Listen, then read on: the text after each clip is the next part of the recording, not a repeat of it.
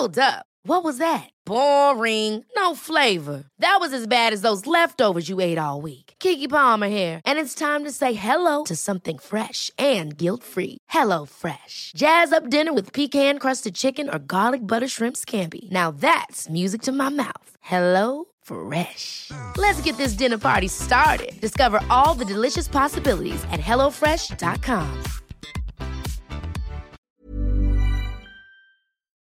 Heraldo Radio. La HCL se comparte, se ve y ahora también se escucha. Inicia las noticias de la tarde con Jesús Martín Mendoza en Heraldo Radio.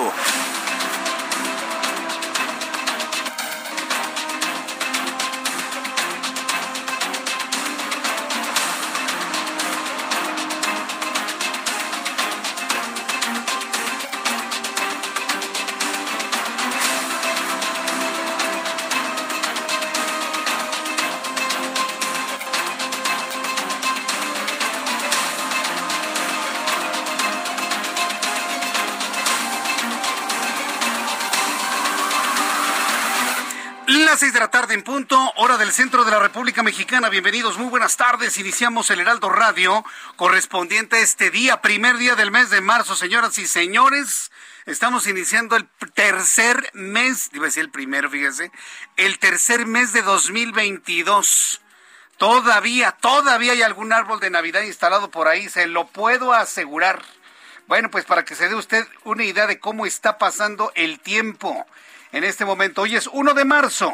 Y a todas las personas que están cumpliendo años, festejan su santo, al ratito los vamos a felicitar en este primer día de marzo, un mes que promete estar lleno de información. Súbale el volumen a su radio, que le tengo la información más importante hasta este momento.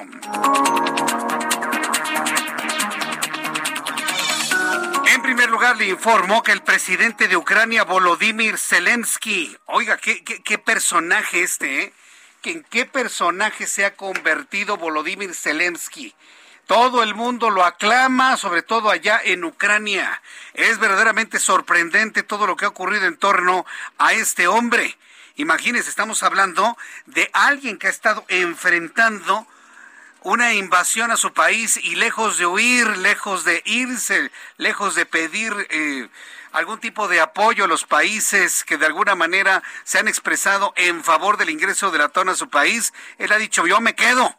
Yo me quedo aquí a defender al pueblo. Bueno, pues el presidente de Ucrania, Volodymyr Zelensky, agradeció hoy a su homólogo estadounidense Joe Biden por el apoyo a su país en medio de la invasión que inició Rusia. En Twitter escribió un mensaje que decía, debemos detener al agresor lo antes posible, dice el presidente ucraniano, evidentemente en clara alusión, en clara alusión a Vladimir Putin. Le informo también que Ricardo Mejía, subsecretario de Seguridad de la Secretaría de Seguridad Pública y Ciudadana, informó que el motivo del fusilamiento de las personas en San José de Gracia, Michoacán, fue una posible venganza entre grupos pertenecientes al cartel Jalisco Nueva Generación. Se habla ya de dos personas, dos hombres, dos nombres están empezando a surgir en, en toda esta terrible y espantosa trama. Entonces, pues más adelante le voy a platicar de en qué consiste, de qué se trata, ante qué estamos, porque la verdad es sorprendente ¿eh? lo ocurrido allá. Todo, ayer estaba tanto la autoridad federal como la local dudando si existía. Es como no hay cuerpos. Como no hay cuerpos. Imagínense en Ayotzinapa, no hubo cuerpos, no hubo fotos, no hubo videos, no hubo nada y si hay una gran investigación histórica, con una verdad histórica. Aquí como no hay cuerpos, les faltó, mire, lo que tengo de uña, ¿eh? les faltó eso para decir que era un montaje. Así, les faltó nada para plantear que se trataba de un montaje para desprestigiar a las autoridades locales y federales. Les faltó nada. Afortunadamente la Fiscalía de Justicia del Estado de Michoacán logró encontrar los elementos para confirmar los terribles hechos en San José de Gracia. También le informo que un juez de distrito en la Ciudad de México concedió la primera suspensión definitiva en contra del decreto por el que se instruye a las dependencias que las obras del gobierno federal sean consideradas como asuntos de seguridad nacional. Así que bueno, pues ya van varias, ¿eh? Así que transparencia, señores. Que el tren Maya, ¿cuánto cuesta? Que quitar 20 mil árboles, ¿cuánto costó? Que lo sembré, ¿en dónde? ¿En dónde y de a cómo cada, de, cada uno de los 20 mil árboles? Que la refinería submarina de, de, de dos bocas, pues parece de tres porque está abajo del mar. ¿Cuánto está costando el sacar y drenar el agua todas las veces que se inunda? Transparencia. Eso va a ser finalmente lo importante en todo esto.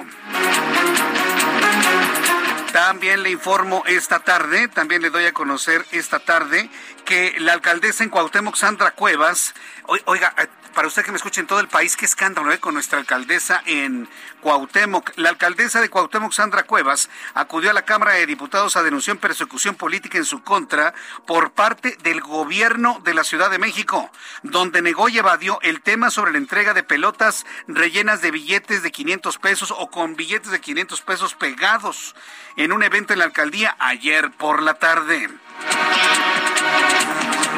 También le informó que el Servicio Sismológico Nacional registró un sismo de magnitud 5.2 grados en escala de Richter proveniente de la costa del Pacífico a 26 kilómetros de San Pedro Pochutla en Oaxaca. El gobierno de la Ciudad de México informó que este sismo no ameritó emitir alerta sísmica. A ver, dígame usted una cosa con toda franqueza. Dígamelo concretamente. ¿Usted sintió el sismo? Ocurrió a la una de la tarde con 35 minutos. ¿Alguien sintió el sismo? Que alguien me diga, porque nadie lo sentimos. Además, estaba lejísimos de la Ciudad de México, lejísimos.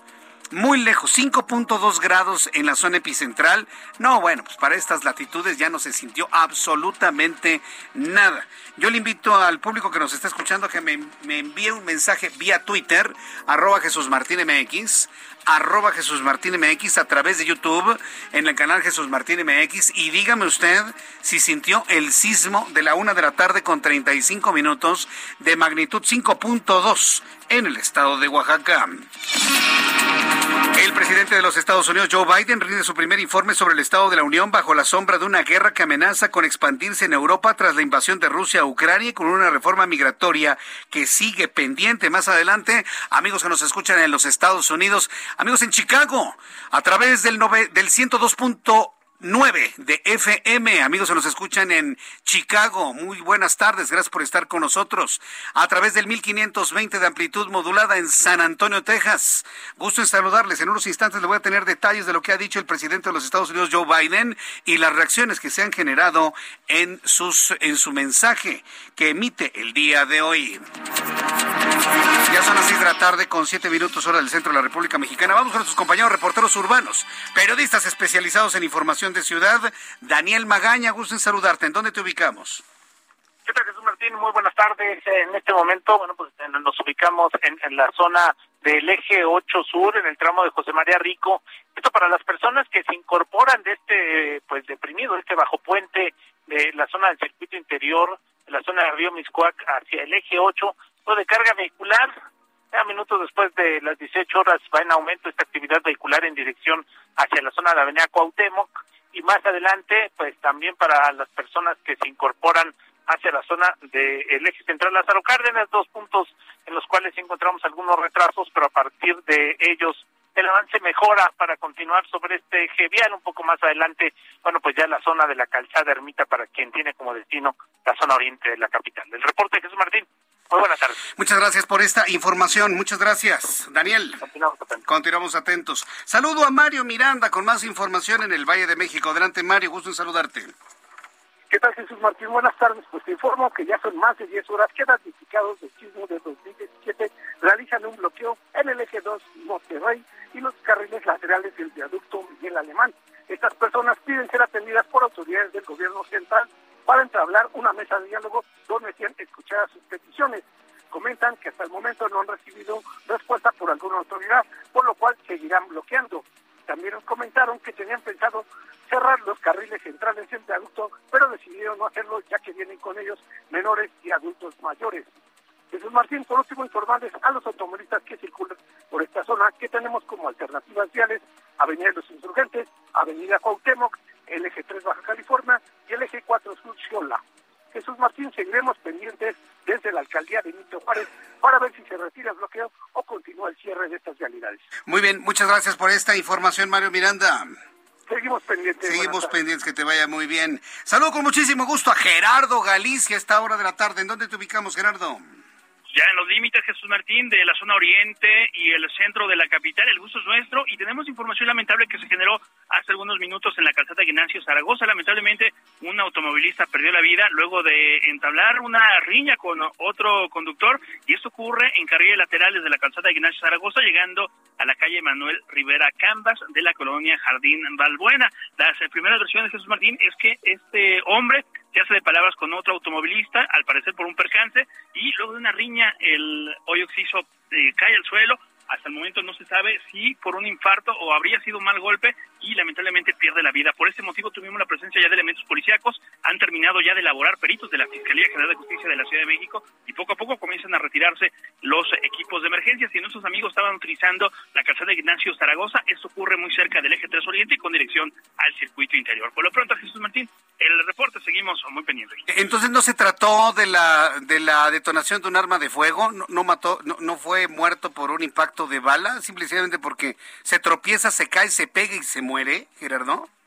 Sí, Jesús Martín, parece que sí hubo golpes, de hecho sí hubieron agresiones con otro automovilista y lamentablemente la persona que pierde la vida eh, no, no se ha podido determinar si habría sufrido un paro cardíaco Jesús Martín o bien se pegó con el filo del camellón de la calzada Ignacio Zaragoza. Es un dato que ya están investigando los peritos y lamentablemente este otro sujeto que se ve entablado en esta riña sencillamente escapó. También ya es buscado por los elementos de la policía de investigación. Eh, ¿En qué auto va? Para que el público que está escuchando en este momento lo ubique. ¿En qué auto va? Eh? ¿Se tienen las características? No, no fueron blindadas por los elementos policíacos. Al parecer, ese automovilista viajaba solo, Jesús Martín. No hay mayor dato del responsable, pero se están checando, de hecho, las cámaras de los negocios cercanos a donde ocurrió esta situación para tratar de conseguir al menos una fotografía y dar con el paradero de este sujeto. Bien, gracias por la información, Gerardo. Hasta luego. Hasta luego, que te vaya muy bien. Bueno, seguramente en este momento me está escuchando el asesino. ¿Qué se siente, eh? Haber matado a una persona ahí en la Ignacio Zaragoza. ¿Qué se siente? Aunque no te entregues, el alma de esa persona te perseguirá el resto de tu vida. Ya son las seis de la tarde con 11 minutos hora del centro de la República Mexicana. Así empezamos nuestro programa el día de hoy. Vamos a revisar lo que sucedía un día como hoy, 1 de marzo. Estamos en el primer día del mes de marzo. En México, el mundo y la historia. Abraham Arriola. Amigos, bienvenidos. Esto es un día como hoy en la historia. Primero de marzo, 1711. En Inglaterra sale el primer número del The Spectator, la primera publicación periodística diaria de ese país. Bueno, dicha en Inglaterra. Porque yo lo dije ahí medio spanglishado. Pero es The Spectator. ¡Ay! 1854 se redacta el Plan de Ayutla en México, el cual critica el conservadurismo del presidente Antonio López de Santa Ana y pide la creación de un Congreso Constituyente que redefina la vida nacional. En 1971, en el Capitolio de la ciudad de Washington, en Estados Unidos, un grupo de izquierda hace estallar una bomba en un baño público en protesta por la invasión estadounidense en Laos. En 1986, en México, el Club de Fútbol Monterrey gana su primer campeonato en la Primera División de México. Y en 1998, la película Titanic se convierte en la primera en alcanzar la ganancia de mil millones de dólares estadounidenses. Además, hoy es el día de la cero discriminación y es el día de la concienciación sobre las autolesiones. Amigos, esto fue un día como hoy en la historia. Muchas gracias. Muchas gracias a ti, Abraham Arreola. Muchas gracias a ti por las efemérides del día de hoy, en este 1 de marzo. Y enviamos de verdad, como siempre, un caluroso saludo a quienes cumplen años, festejan su santo en este día. Eh, con especial gusto para Mariana Cerqueda Segundo. Gracias por siempre escucharnos aquí en el Heraldo Radio. Feliz cumpleaños. Mónica Benítez también. Mónica, para ti, para tu familia, eh, para todos, tu esposo, en fin, para todos, muchísimas felicidades por tu cumpleaños. Lourdes Pérez de las Eras, muchas felicidades para Mónica Arias Solórzano.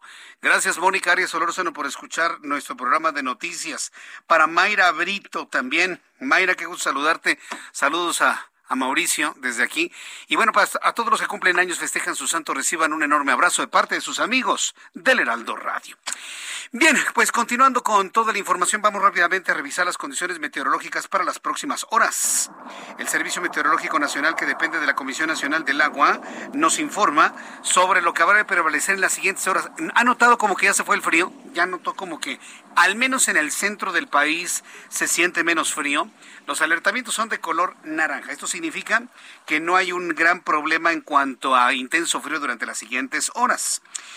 Dice el meteorológico que hay un canal de baja presión y un sistema anticiclónico en niveles medios de la atmósfera, viento de componente norte con rachas de hasta 80 kilómetros, fuerte viento. Istmo de Tehuantepec y Golfo de Tehuantepec también, vientos con rachas de hasta 60 kilómetros en Chihuahua, Coahuila, Nuevo León. En el informe meteorológico, en las últimas horas se informa lo siguiente, que durante esta noche madrugada se pronostica lluvia con intervalos de chubascos en zonas de Veracruz, Oaxaca, Chiapas, Tabasco, Campeche y Quintana Roo.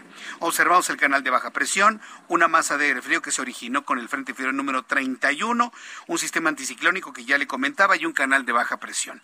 Todos estos elementos en la atmósfera provocarán el siguiente pronóstico del tiempo.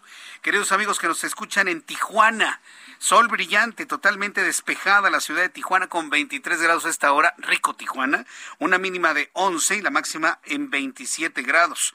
Guadalajara, Jalisco también despejadísimo, 29 grados en este momento, mínima 11, máxima 31. Qué buen atardecer vamos a tener prácticamente en todo el país. Monterrey, Nuevo León, también despejado, algo de nubosidad a esta hora de la tarde, mínima 7, máxima 23. Amigos, en Mérida, Yucatán, está cayendo la noche en este momento, mínima 18, máxima 29, 24 grados en este momento. En Hermosillo, Sonora. Mínima 9, máxima 31 en este momento 30. En Culiacán, Sinaloa, mínima 10, máxima 31 en este momento 28. Y aquí en la capital de la República Mexicana, el termómetro en este momento 24 grados. La mínima mañana al amanecer estará bastante frío, serán 6 grados. Y la máxima alcanzará 26 grados Celsius.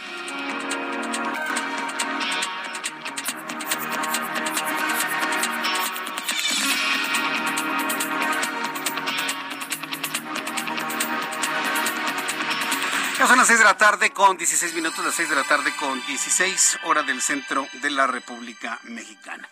El centro de la atención sigue estando allá en Ucrania y entre Ucrania y Rusia. Claro, aquí en México tenemos este problema de los asesinatos. Al ratito le voy a platicar ya todo lo que se sabe en cuanto al fusila sí, fusilamiento porque no se puede entender de otra forma. O, o, cómo se llama cuando pone usted a la gente en la pared y le dispara. Ahí me salieron en la mañana con una explicación bien extraña de que como si la línea no era continua, entonces como la línea no era continua, bueno, ni él ni quien lo explicó lo entendió. Entonces como está para arriba, está para abajo, entonces como fue uno primero, uno fue antes, entonces cayó uno primero, cayó uno después, entonces bajo esa circunstancia no puede ser un fusilamiento. Perdón, perdón aunque se enoje alguien, pero fue una maroma lo doy en la mañana. Ahora sí redonda. Digo, si vemos los videos en diferentes ángulos, ¿cómo se le llama eso de poner a la gente frente a una pared, preparen, apunten y fuego, ¿no? ¿Cómo se llama eso? Tanto resquemor causa la palabra fusilamiento, bueno, pues entonces lo dejamos en asesinato. Finalmente lo, lo, ocurrido es exactamente lo mismo, un drama ocurrido ya en Michoacán, con saldos de guerra. Por eso me detengo en esto, porque estamos viendo la guerra ya en Ucrania, pero también tenemos que ver nuestra propia guerra aquí en México. ¿eh? Así que bueno, pues en unos instantes iré con ello. Antes, bueno, pues informarle lo importante que ha ocurrido el día de hoy. Estamos a unas horas de que inicien una nueva mesa de negociación entre la representación ucraniana y la representación rusa. Esto ocurrirá mañana en la frontera con Bielorrusia, en las mismas condiciones como ocurrió eh, la anterior mesa de negociaciones se tomarán en cuenta las peticiones de Vladimir Putin. Hoy platicando con Talia Iskar en Talia Iskan en el Heraldo Televisión, ella considera que ninguna de las dos peticiones de Vladimir Putin se pueden conceder. Primero, a nadie se le puede decir que elimine su ejército. Es completamente difícil. Y en segundo lugar, el reconocimiento de Crimea es mucho más difícil que la desaparición de Crimea como parte de Rusia. Es más difícil que la desaparición del ejército mismo. Es decir, estamos ante la posibilidad de que las dos condiciones de Vladimir Putin sean incumplibles. Entonces, bajo ese esquema, mañana van a una nueva mesa de negociación. Mientras tanto, ¿qué sucede con Volodymyr Zelensky, el presidente de Ucrania? Bueno, pues le informo que hoy tuvo una conversación por teléfono con el presidente de los Estados Unidos, Joe Biden a quien le pidió que utilice su discurso del Estado de la Unión de este martes para evitar un mensaje, para enviar un mensaje contundente a Rusia sobre la invasión a Ucrania. Zelensky le habría pedido a Joe Biden un mensaje ejemplar en torno a la crisis que se vive en esta región del mundo. Zelensky, a través de su cuenta de Twitter, escribió y reveló Acabo de tener una conversación con el presidente de los Estados Unidos se discutió el tema del liderazgo estadounidense sobre las sanciones antirrusas y la asistencia en defensa a Ucrania. El ucraniano escribió, debemos detener al agresor lo antes posible y al presidente de los Estados Unidos le agradeció el apoyo. Porque hasta este momento sigue siendo una condición de apoyo ni han entrado tropas estadounidenses a Ucrania, ni han entrado tropas estadounidenses a, Rusia, ni tropas o aeronaves francesas, ni alemanas, ni británicas, ni estadounidenses han sobrevolado el espacio aéreo ni de Ucrania ni de Rusia. Eso tengo que decirlo con toda claridad. El asunto se está resolviendo entre dos partes, entre Rusia y Ucrania, nada más y nada menos. Cada quien apoyado con sus aliados. Ucrania apoyado con sus aliados de los Estados Unidos y el bloque europeo, Rusia apoyado por el bloque chino fundamentalmente y alguna que otra nación por ahí, ¿eh? Sí, alguna que otra nación por ahí. Que por cierto, ¿eh? Hoy, hoy se ha generado una serie de, de nuevos señalamientos hacia el presidente mexicano Andrés Manuel López Obrador en el sentido de no hacer ningún tipo de acción en contra de los intereses rusos en México no bloquear cuentas, no señalar ningún negocio con origen ruso, nada absolutamente. Y bueno, pues ya se imaginarán los señalamientos en las redes sociales. Bien, bueno, pues tras la solicitud del presidente Volodymyr Zelensky para que Ucrania pertenezca a la Unión Europea, y esto es muy importante, ayer nos difundimos imágenes, ¿no? Del momento en el que Zelensky está firmando la petición junto con sus dos más cercanos del ejército ucraniano para enviarlo a la Unión Europea y pertenecer a esas filas. Bueno, pues el presidente eh, Volodymyr Zelensky eh, para que pertenezca a la Unión Europea, el Parlamento Europeo aprobó una resolución no vinculante donde solicita a la institución de la Unión Europea que a Ucrania se le otorgue el estatus de candidato para integrarse en el organismo. Mire, por más simpatías que existan en el bloque europeo, por más simpatías que existan, todo lleva un, eh, un protocolo. Un protocolo que podría tardar hasta medio año, ¿eh? No creo que si ayer Zelensky pidió ser parte de Europa, el próximo mes ya lo va a hacer. No, para nada. Se puede tardar hasta medio año porque apenas se va a probar si puede ser un candidato para poderse integrar al bloque europeo. Mientras tanto, en una emotiva llamada durante su intervención ante el Parlamento Europeo, el presidente de Ucrania, Volodymyr Zelensky, reiteró su anhelo de que Ucrania sea incorporada al conglomerado internacional y aseguró que con dicha integración, la Unión Europea será mucho más fuerte. Sin ustedes, Ucrania estaría a solas, y así lo dijo el presidente ucraniano luchamos por la supervivencia y esta es nuestra motivación mayor, pero luchamos también por ser miembros iguales de Europa. Yo creo que hoy le mostramos a todos, eso es lo que, lo que somos. La Unión Europea será mucho más fuerte con nosotros, eso seguro. Sin ustedes, Ucrania estará a solas. Hemos demostrado nuestra fortaleza, hemos demostrado que como mínimo somos iguales a ustedes. Así que demuestren de que están con nosotros, demuestren que no nos dejarán ir. demuestren que no nos dejarán ir. Es lo que ha comentado el presidente de Ucrania, Volodymyr Zelensky, que hay que decirlo, ¿eh? ha sorprendido al mundo entero. Es el personaje de la noticia en este año 2022. Es el personaje de la noticia. Y, mire, no por hacer menos, ¿sí? No por hacer menos a alguien que se dedica a la comedia, ¿no?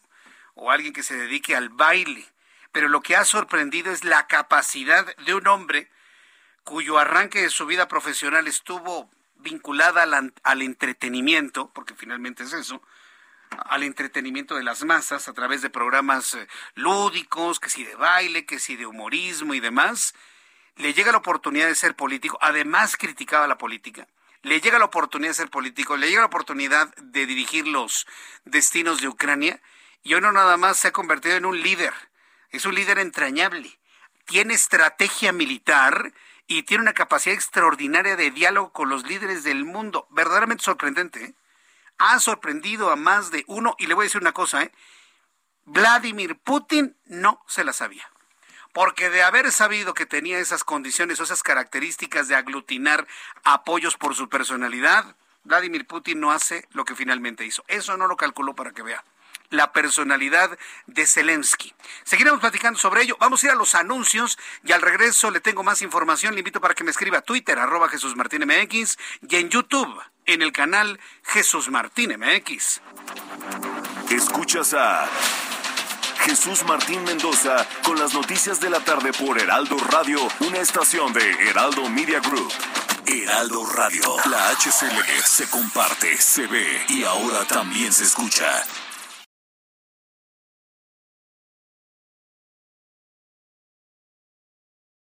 Heraldo Radio, la HCL se comparte, se ve y ahora también se escucha. Escucha las noticias de la tarde con Jesús Martín Mendoza. Regresamos.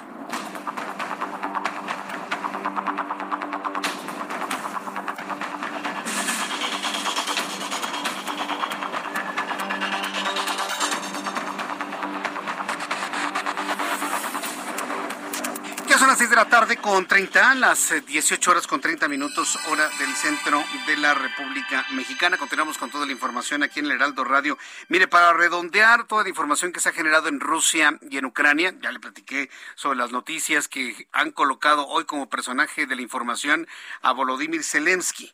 Bueno, pues a la espera de una nueva mesa de negociaciones mañana en la frontera con Bielorrusia, se siguieron eh, registrando enfrentamientos, bombazos, destrucción eh, de en territorio ucraniano. La torre de televisión en la capital de Ucrania fue atacada según el Parlamento del país, que publicó una fotografía de nubes de humo a su alrededor. De acuerdo con los reportes de los servicios de emergencia, hay cinco personas muertas y varios heridos.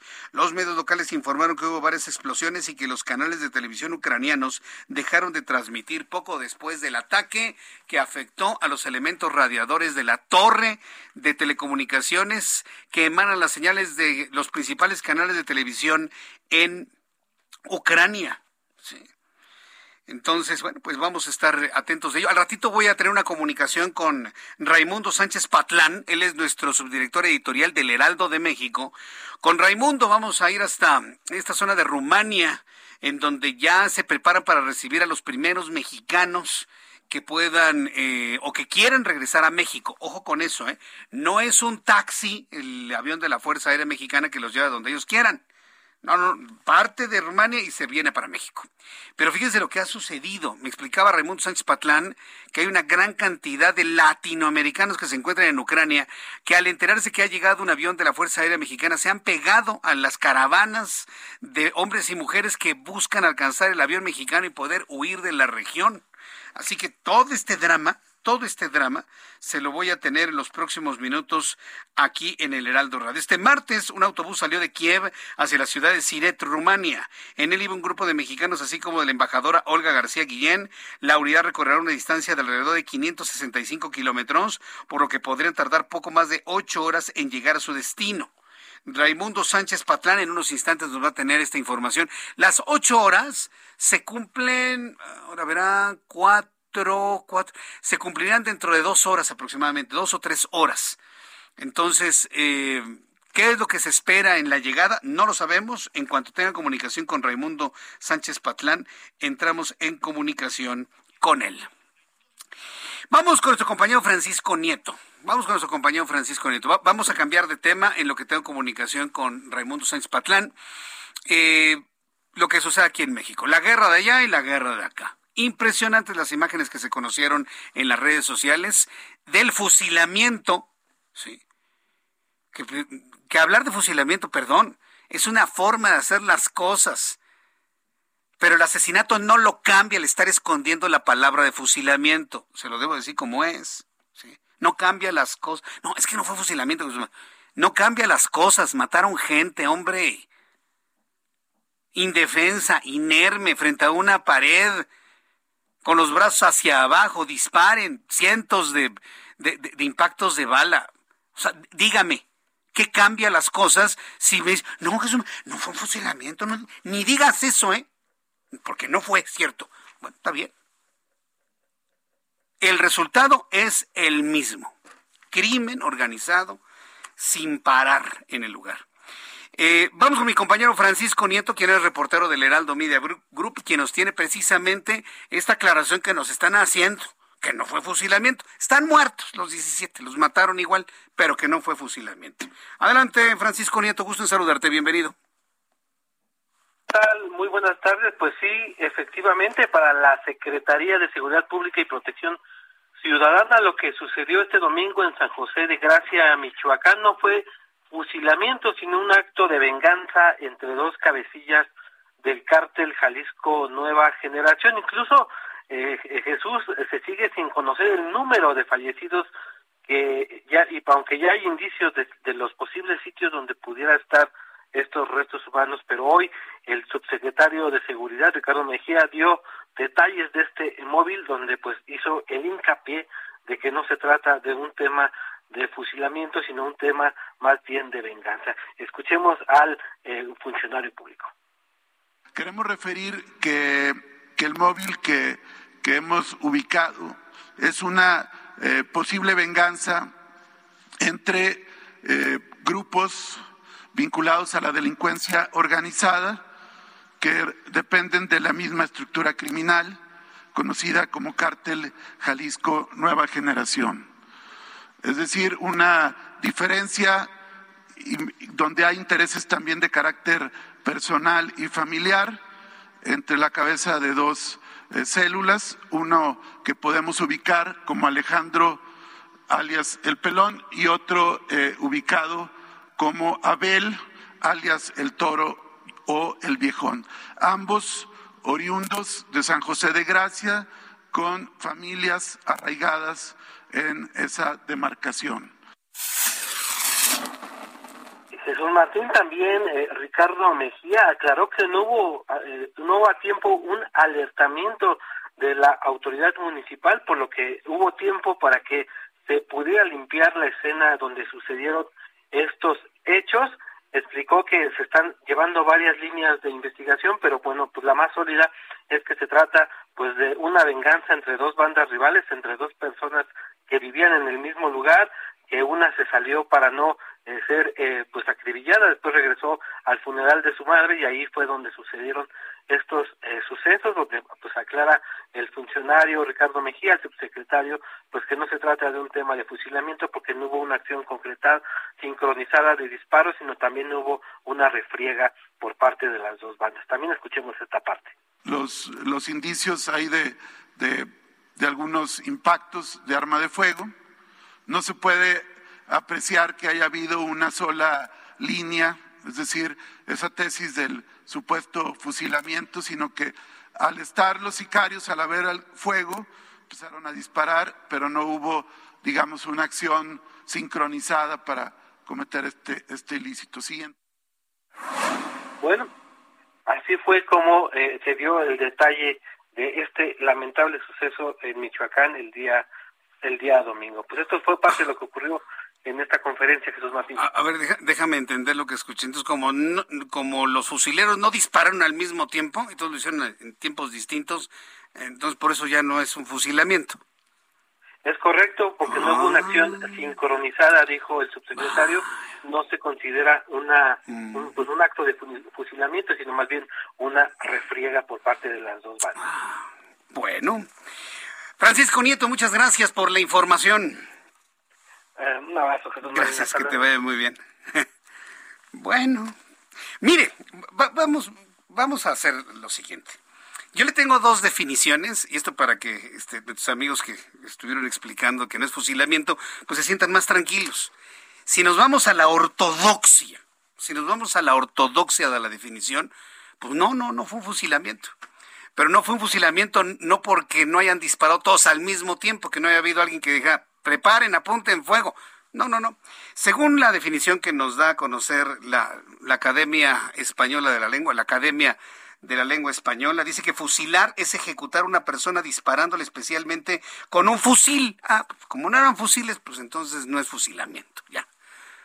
Aclarado el punto, ya, si hay tanto problema con eso, ¿no? Otra definición. El fusilamiento es la forma de aplicación de la pena capital en la que el reo se le ejecuta mediante una descarga de disparos por un pelotón de fusileros. Pero igual, como no son fusiles, entonces no es fusilamiento. Es un medio de matar legalmente reconocido durante siglos, especialmente en los delitos que deben ser juzgados por la justicia militar. Ah, pues entonces tampoco fue fusilamiento, ¿no? Porque no fue una forma de matarlos de manera legal. Pero el resultado es lo mismo. El crimen organizado está haciendo hasta lo, hasta lo increíble. ¿Cuál es la versión que ya tiene la Fiscalía, que es la parte que nos, nos pareció mucho más interesante? La pugna entre dos células del mismo grupo del cartel Jalisco Nueva Generación. Actualmente, por ejemplo, el cartel Jalisco Nueva Generación es responsable del tráfico de muchas toneladas de cocaína, de mentafetaminas, de heroína y ahora fentanilo, ¿no? que va hacia los Estados Unidos. El hecho de que México se convierta en el mayor proveedor de fentanilo ilegal provocará que en el futuro de la guerra contra el narcotráfico, dicen los especialistas, se transforme de manera radical. Suban el volumen a su radio. En la línea telefónica, Gerardo Rodríguez, experto en temas de seguridad, relaciones internacionales, columnista del Heraldo de México. Estimado Gerardo, gusto en saludarte. Bienvenido. Muy buenas tardes. Un privilegio, Jesús Martín, a tus órdenes. Gracias por estar aquí con nosotros.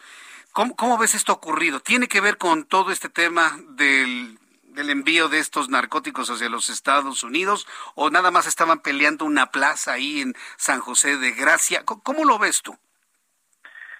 Bueno, el tema del fentanilo yo creo que es una de las grandes variantes diferenciadoras del cártel Jalisco Nueva Generación con otros cárteles, porque ellos controlan una buena parte de lo que se llama el el Pacífico mexicano vinculado con el trasiego de drogas. El control o la guerra por el Pacífico mexicano lleva, lleva al menos una década, Jesús Martín. El fentanilo llega, eso es un precursor químico que es de uso legal para, para drogas, para, eh, para las empresas farmacéuticas, eh, pero controlado, ¿no? El problema es que hay industrias en China y en la India que, desplazaron a Alemania para la producción de este tipo de precursor químico que se utiliza, de manera legal pero controlada. Es ilegal su trasiego y el problema es que en los últimos años el ejército mexicano ha detenido toneladas, no, perdón, no toneladas, eh, decenas de kilos porque eh, es, es, es una es una droga que, con muy poco gramaje causa, eh, causa muchos efectos psicotrópicos. Entonces, eh, ha detenido decenas de kilos en la frontera, sobre todo en Tijuana, eh, y todo parece indicar que es el cártel Jalisco Nueva Generación el que está trayendo esta droga desde China e ingresa por dos puertos del Pacífico mexicano, Lázaro Cárdenas en, en Michoacán y Manzanillo en Colima. Es por eso, Jesús Martín, perdón, que eh, la, la Secretaría de Marina Armada de México ha tenido que tener ya el control no solamente de la seguridad perimetral de los puertos, sino también de la administración. Y también la Secretaría de Marina ha hecho importantes incautaciones de esta droga. Eh, el cártel Jalisco Nueva Generación también ha tenido eh, mucho éxito en contratar, lamentablemente, a eh, pasantes de química de universidades públicas y privadas del país para también transformar drogas históricas como, como la heroína a superdrogas al, al, al ingresarles un poco más de, de, fentanilo, lo que potencializa su uso. También, Jesús Martín, el fentanilo es trasladado por la frontera de, de México y Estados Unidos y también es transformada en laboratorios allá. Entonces el cártel Jalisco Nueva Generación, de ahí es donde ha hecho recursos extraordinarios que le han permitido convertirse en, la, en, en el cártel más violento, más agresivo, más perseguido por las autoridades de México y Estados Unidos en, las últimos, en los últimos siete años. Ahora, eh, todo este fenómeno que evidentemente pues transita por el punto del dinero, Gerardo, ¿qué, son capaces de hacer todos estos grupos para mantener la hegemonía de este de este negocio? Si le podemos poner algún calificativo, Gerardo. No, el, el cártel Jalisco Nueva Generación, recordar, eh, fue el brazo eh, armado del cártel de Sinaloa, cuando conoce el negocio, cuando conoce los contactos, digamos que cuando te haces del directorio de la empresa, tratas de contactar a todos los proveedores y a tú hacer tu propia empresa. Eso fue lo que es el cártel Jalisco Nueva Generación, pero además le impregnó eh, un halo de control territorial. Entonces, el cártel Jalisco Nueva Generación lo que ha hecho es ampliar su, su banda de operación hacia el norte, centro y suroeste del país. Y disputa la franja de Jalisco, Nayarit, Colima con el cártel, con el cártel de Sinaloa. Eso es lo que ha hecho el cártel de, de, Jalisco. Ha comprado muchas armas en Estados Unidos a través del trasiego ilegal de armas y pues recordar eh, tuvo la tuvo la oportunidad porque eso fue de derribar a un helicóptero de los cuerpos de operaciones especiales del ejército mexicano en un operativo de captura del, del Mencho. Entonces sí, el cártel Jalisco es lo que estamos viendo también ahorita Jesús Martín con su término es una es un fraccionamiento de sus liderazgos. Ese fraccionamiento sería una de las razones por las cuales vimos lo ocurrido ya en Michoacán. Podríamos entenderlo de esa manera, Gerardo. Absolutamente. Este, están luchando por el liderazgo, por el poder, por la zona nada más, por todo el negocio. ¿Qué, es lo que interpretarías tú luego de lo ocurrido allá? Todo parece que por, por las historias de estos dos liderazgos sí es, es, es, un tema de rencillas históricas y de control territorial de esta plaza, que es una plaza muy importante para el cártel porque es la frontera entre Jalisco y Michoacán. Eh, dame por último una reflexión de cómo has visto el manejo de la situación por parte del gobierno federal y el gobierno local. A mí me dio la impresión que faltaba así, mira, un poquitito para que nos dijeran, como no hay cuerpos, pues no hay delito que perseguir. Este, les faltó así, poquitito, parecía que era un montaje, ¿eh? y todavía hoy hablan de presunto fusilamiento. Sí, mira, el tema es, eh, al gobierno mexicano le cuesta mucho cuando hay esos actos de extrema violencia, utilizar las palabras como son. En, Francia, por ejemplo, con los atentados del 13 de noviembre por, por ISIS, todas las columnas, todas las primeras portadas de los periódicos franceses decía fusilamiento, ¿no? Cuando se usó una ráfaga de fuego. Pues mira, este es es un debate. Al, al, gobierno mexicano le encantan mucho los eufemismos, no hablan de terrorismo, sino de actos de extrema violencia es parte de la doctrina no escrita de seguridad nacional del país, ¿no? Aquí tienen que decir multihomicidio o homicidio en masa, e, etcétera, porque si no también las interpretaciones fuera de México se extrapolan. Entiendo perfectamente al subsecretario eh, cuando nos habla de que no es un fusilamiento. Pues sí, no, eso no está en el Código Penal. Pues ya veremos cómo cambia esta lucha, ¿eh? porque yo no dudaría que Estados Unidos cambie la estrategia y no sé si México, Gerardo. Pues mira, eh, el problema que tenemos también en Michoacán es que eso es un gobierno entrante donde hay fuertes indicios de vinculación de muchos de sus alcaldes con la delincuencia organizada y sus exgobernadores de manera histórica. Así es que eh, tremendo paquete que, que asumió el, el gobernador. Bien, Gerardo, pues me ha dado mucho gusto saludarte. Te invitaré en la siguiente oportunidad precisamente para seguir analizando este y otros asuntos que tienen que ver con este fenómeno en México. Muchas gracias, Gerardo. Que tengas muy buena tarde. Salúdame a Ricardo Sánchez desde hasta Rumania, por favor. Por supuesto, sí. Por supuesto, ahí te, le digo a Ray que le envías sus saludos y un abrazo. Muchas gracias, Gerardo. Hasta Abrazo, chao. Que te vaya muy bien. Hasta luego. Son las 6 de la tarde con 47 minutos hora del centro de la República Mexicana. En ese extremo poder que está captando el cartel Jalisco Nueva Generación, se empiezan a dar estas fragmentaciones para controlar parte, partes o el todo, ¿no? Por el dinero, por el negocio, por el poder, por lo que usted guste y mande. Y eso es lo que estamos observando en Michoacán frente a una autoridad eufemística completamente en cuanto a la utilización de la terminología, nos lo ha dicho Gerardo Rodríguez aquí. Un negocio que tiene que ver y que involucra a los Estados Unidos. Qué importante saber, por ejemplo, ¿sí? cómo se van a, a replicar estas noticias en la prensa estadounidense. ¿sí? Yo, mañana le voy a comentar cómo finalmente todo esto que ha ocurrido en Michoacán está repercutiendo en la prensa. Que no crea que está en primeras planas, está en interiores, pero sí le han dedicado varias y varias páginas de periódicos en los Estados Unidos abordando el tema y también algunas columnas. ¿Cómo enterarse completamente de lo que se está diciendo, de lo que sucede en esta guerra con el narcotráfico, en todos otros temas mexicanos en los Estados Unidos? Pues hablando inglés hablando inglés, leyendo, leyendo inglés, aprovechando la oportunidad eh, que usted tiene en este momento para recomendarle que aprenda a hablar inglés.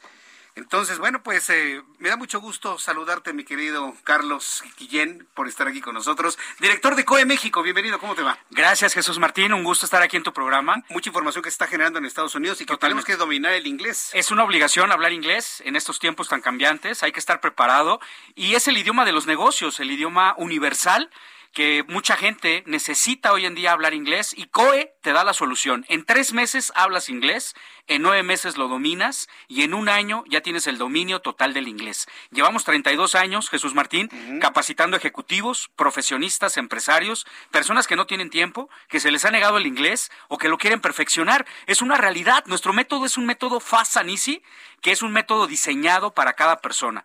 Todos aprendimos de distinta manera, Jesús Martín. Hay personas visuales, auditivas o kinestésicas. Fíjate, te voy a platicar algo. Ya desde ayer estamos transmitiendo en Chicago y en San Antonio. Y nos escucha mucha comunidad hispanoparlante, que a lo mejor estando allá no están dominando el inglés. También hasta allá puede llegar el sistema COE, me imagino Totalmente, es en línea, 100% online. El programa te da la facilidad de conectarte a la hora que tú quieras y donde quieras. Es un servicio de primera. Eh, primero te enseñamos a pensar en inglés para poderlo hablar, atención personalizada, grupos reducidos. El programa es 100% online. Tenemos profesores, ¿sí? Con educación online al 100%. Y también desde el celular puedes bajar la aplicación de COE y sigues practicando el inglés 24/7. ¿Desde qué edad? Tenemos un programa exclusivo para niños de 7 a 12 años y hasta adultos hasta 65 años de edad atención personalizada, grupos reducidos. En tres meses te decía Jesús Martín que hablas el inglés, en nueve meses dominas el idioma, te vas a poder expresar de, manera fluida en inglés y en un año estarás listo para una certificación internacional, ya sea para el TOEFL, el TOEIC o el IELTS. Y eso no es todo. Tenemos técnicas de superaprendizaje, Jesús Martín, que aceleran el proceso de seis a diez veces más rápido que un sistema tradicional. Mucha gente dice, el inglés no es para mí, no es lo mío, a mí no se me da, es muy difícil, no me gusta. Entonces vamos a quitar el no se puede y COE te garantiza que realmente vas a poder hablar, entender, leer y escribir, y lo más importante en el idioma, pensar en inglés. Ah, ah, es decir, el sistema está pensado de una manera de fácil asimilación. Sí, porque la otra parte es estudiar, trabajar por parte del alumno, ¿no? Sí, voluntario y disciplina, tampoco es magia, pero también tenemos talleres online, talleres de música, talleres de audio, video, conversación. Hacemos que la persona disfrute el inglés de manera lúdica y eso hace que el programa sea efectivo, que lo recomiende la gente, ¿no? La confianza se gana con resultados, Jesús Martín. Hay una persona del público que me preguntaba si con ese sistema puede aprender a entender sus canciones en inglés, a traducirlas.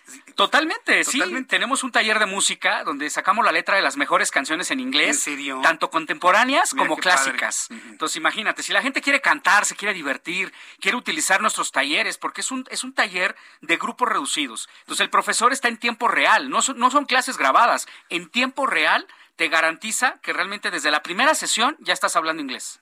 Bueno, pues eso suena bastante atractivo, sobre todo para quienes quieren algo lúdico, ¿no? Porque, híjole, luego algunas clases son como que pesadas, ¿eh? viene el examen, hijo, tengo que estudiar los, los verbos. El verbo to be, no, no te me los no me los he aprendido, Exacto. entonces es lúdico. Es lúdico, ¿desde qué edad? Desde los seis años, siete años, hasta 70 años también se puede. Es más, el programa te garantiza del programa de inglés de COE, que vas a poder dominar el inglés en menos tiempo pero con resultados. Alumno satisfecho trae más alumnos, Jesús Martín. Teléfono. Sí, vamos a dar el teléfono para que la gente mande su WhatsApp con la ah, palabra inglés. de siempre, ¿eh? Sí, por supuesto. Ok, es el 5530 28 28 28. Muy fácil de aprender. 5530 28 28 28.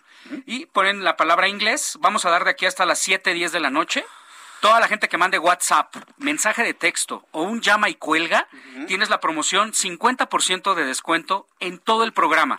Es decir, en todos los pagos mensuales, Jesús Martín. Y eso no es todo. Las primeras 200 personas que ya estén WhatsAppeando la palabra inglés, mensaje de texto, llamada y, cuelga, van a tener un plan familiar 2 por 1. Es decir, a mitad de precio puedes invitar a un familiar totalmente gratis. 2 por 1. ¿Qué te parece? Está muy bien, muy atractivo. me parece que es una buena oportunidad. Acérquese a COE y pregúntele, pues por preguntar no se pierde absolutamente nada y márquele 5530 28 28 28. Ya están marcando. ya este están mandando el WhatsApp. Eh, digo, las primeras 200 ya tienen el plan familiar 2 por 1 y fíjate, voy a aumentar algo adicional. A ver. Vamos a darle todavía más más esta oportunidad a la gente. Cero inscripción en todos los meses. Cero inscripción, solamente van a invertir en la mitad de la mensualidad. De la mensualidad. lo, lo, más difícil para aprender inglés, ¿sabes qué es, Jesús Martín? Tomar la decisión. Repito el teléfono, 5530 y tres veces 28. ¿Otra vez? Otra vez, 5530 28 28 28.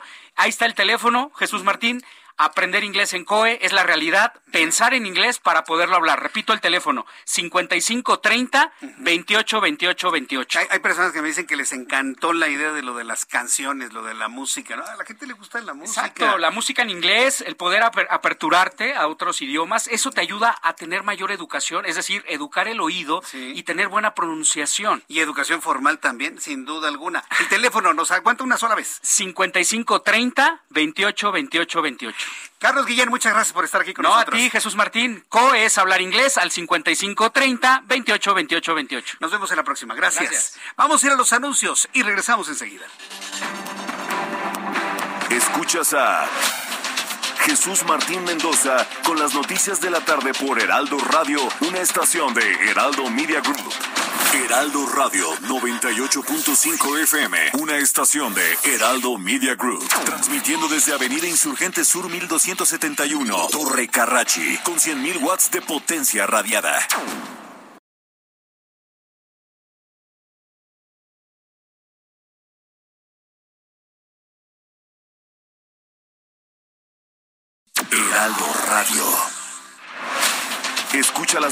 De la tarde con Jesús Martín Mendoza.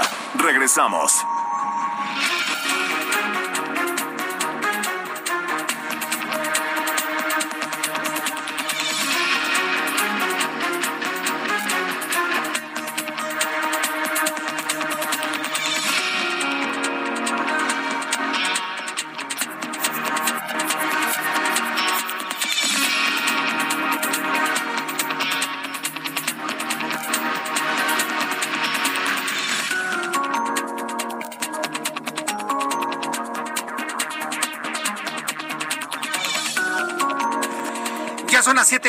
Punto, las 19 horas en punto hora del centro de la República Mexicana, le presento un resumen con las noticias más importantes en el Heraldo Radio.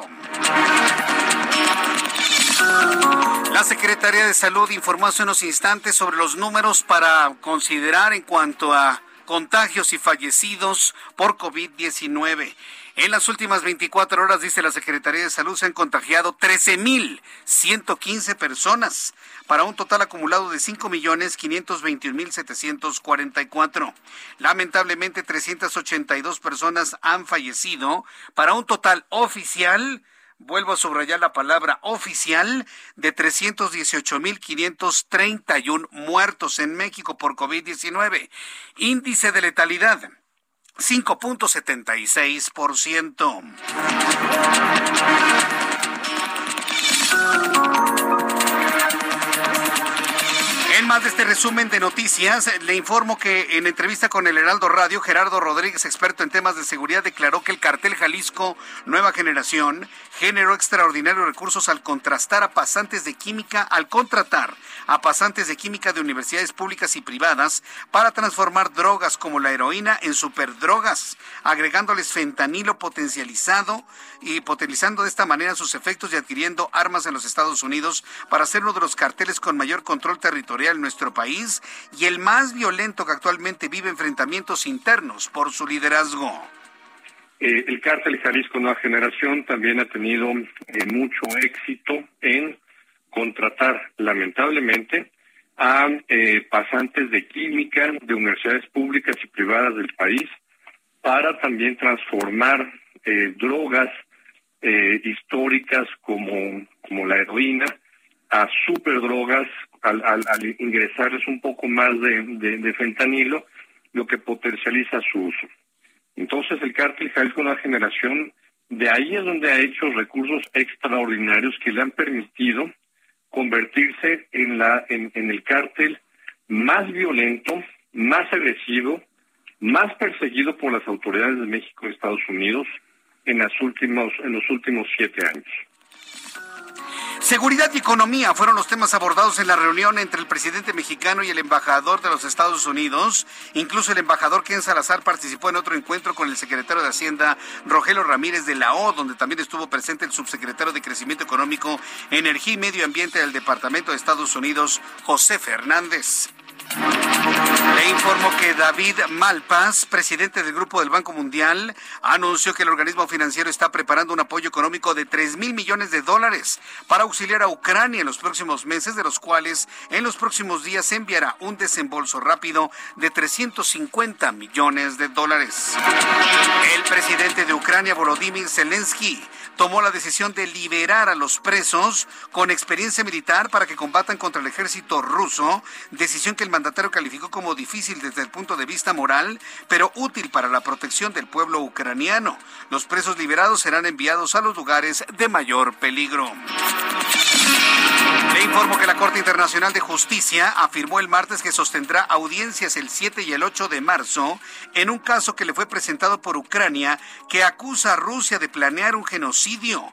La juez presidenta de la Corte, Joan Donoghue, llamó la atención de Rusia sobre la necesidad de actuar de manera que toda la decisión de la Corte pueda tener los efectos deseados, precisó eh, principal órgano judicial de las Naciones Unidas, la Corte Internacional de Justicia, con sede en La Haya.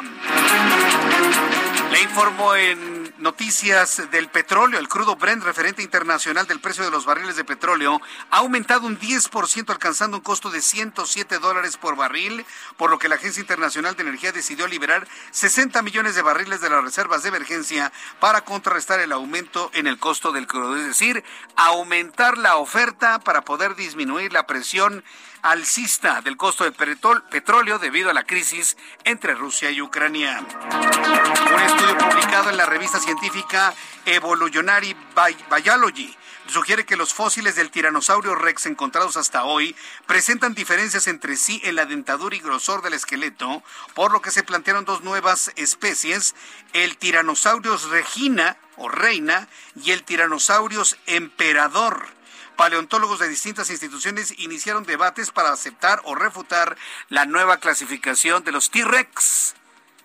Y volverá a surgir la idea de que todo esto de los dinosaurios es un, exacto, algunos ya lo dijeron, un mito. Hay quienes aseguran que todo esto de los dinosaurios nunca existió, que es una gran fabricación científica. Mire, yo no lo sé. Muchas de las cosas que dice la ciencia son prácticamente dogmas de fe para, para la persona común y corriente como usted y como yo, son dogmas de fe. y los huesos que están en los museos, Jesús Martín, pues algunos dicen que son huesos fabricados, otros que no coinciden, que sí eran animales gigantescos, pero que no eran dinosaurios. Mire, vaya usted a saber, pero hoy la ciencia está encontrando que hay tiranosaurio rex, tiranosaurio regina y tiranosaurio emperador. Vaya complicación. Y bueno, ya que estamos hablando de tiranosaurios, la reina Isabel II mantuvo dos audiencias telemáticas el martes con embajadores de Andorra y Chad, anunció el Palacio de Buckingham, después de que la monarca de 95 años tuviera que cancelar sus compromisos la semana pasada tras contraer COVID-19. La reina está perfectamente bien de salud. Se dice que está la reina perfectamente bien de estado de salud, tiene energía, camina, se levanta, desayuna, come, cena, se toma sus medicamentos y además gobierna a los 95 años la reina Isabel II. Estas son las noticias en resumen. Le invito para que siga con nosotros. Le saluda Jesús Martín Mendoza.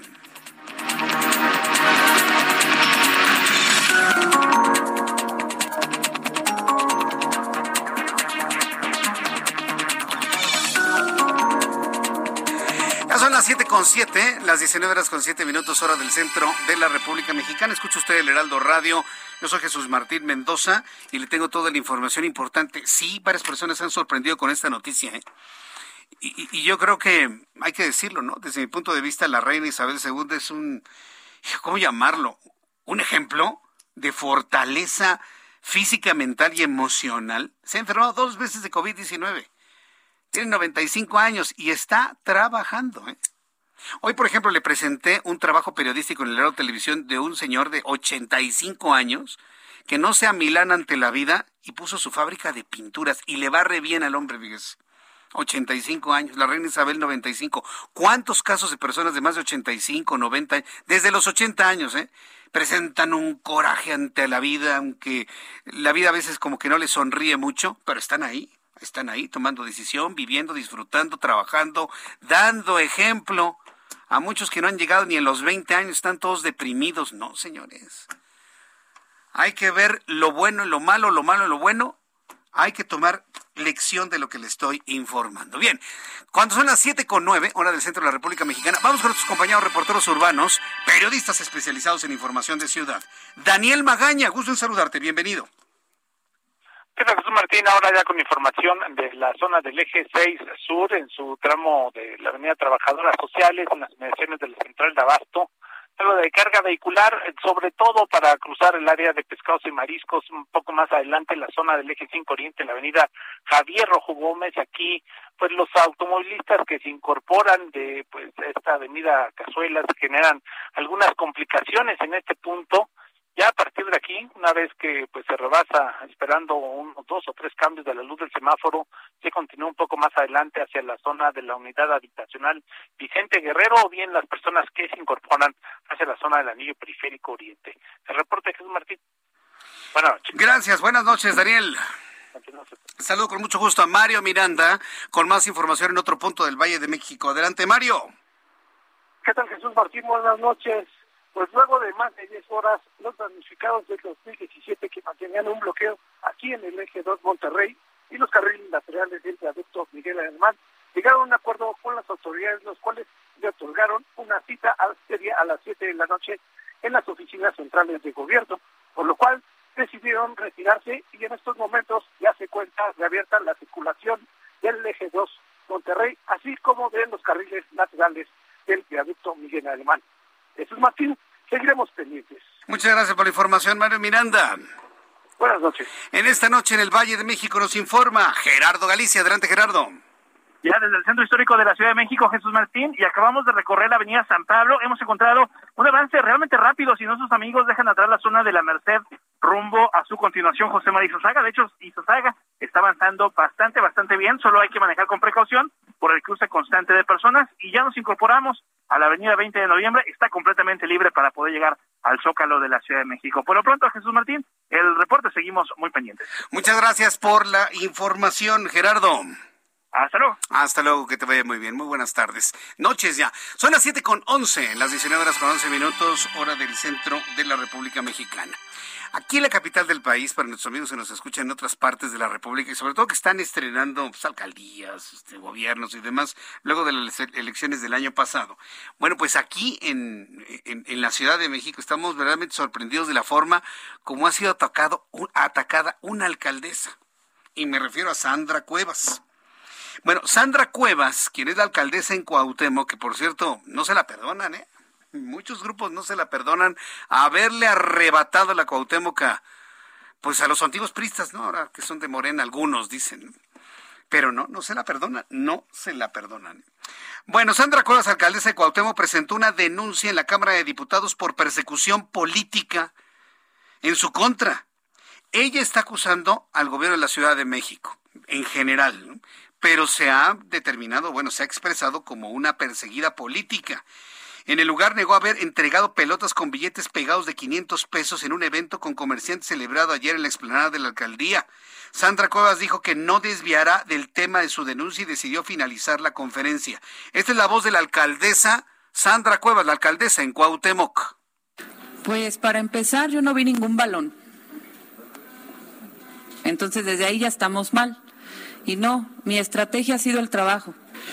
Bueno, no nos desviemos. Estamos, estamos hablando. A ver, a ver, a ver, a ver, a ver, a ver.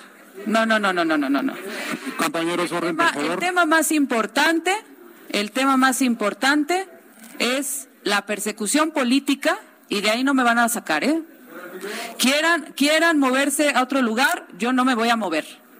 Yo acuso persecución política por el caso de dos policías que salen a denunciarme y acusarme de privación ilegal de la libertad, de robo, de robo con violencia.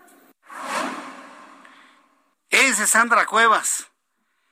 Ese es Sandra. No, no, a ver, permítanme. Yo no me voy a desistir de lo que estoy diciendo.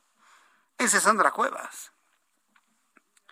En un país donde todo el mundo se siente ofendido porque les hablan firme, imagínense lo que es la energía de una mujer como Sandra Cuevas. ¿Qué hizo bien? ¿Qué hizo mal? Bueno, aquí de lo que se trata es que déjenla trabajar, señores. Déjenla chambear. Sí, es que repartió pelotas con, con billetes de 500. Perdón, yo conozco muchos políticos que reparten mucho más en tarjetas. Ah, entonces no estemos sacando cosas donde no hay. ¿Quién dice que no fueron allá infiltrados que aventaron las pelotas con los 500 pesos? Como sea. Los 500 pesos le ayudaron a algunas personas. Salen, ay, no, es que aventó pelotas con 500 pesos. Perdóneme, yo conozco políticos que avientan mucho más dinero, lo avientan en tarjetas. Sí, las tarjetas que usted me diga. Entonces, no, no empecemos, ¿no? Déjenla chambear.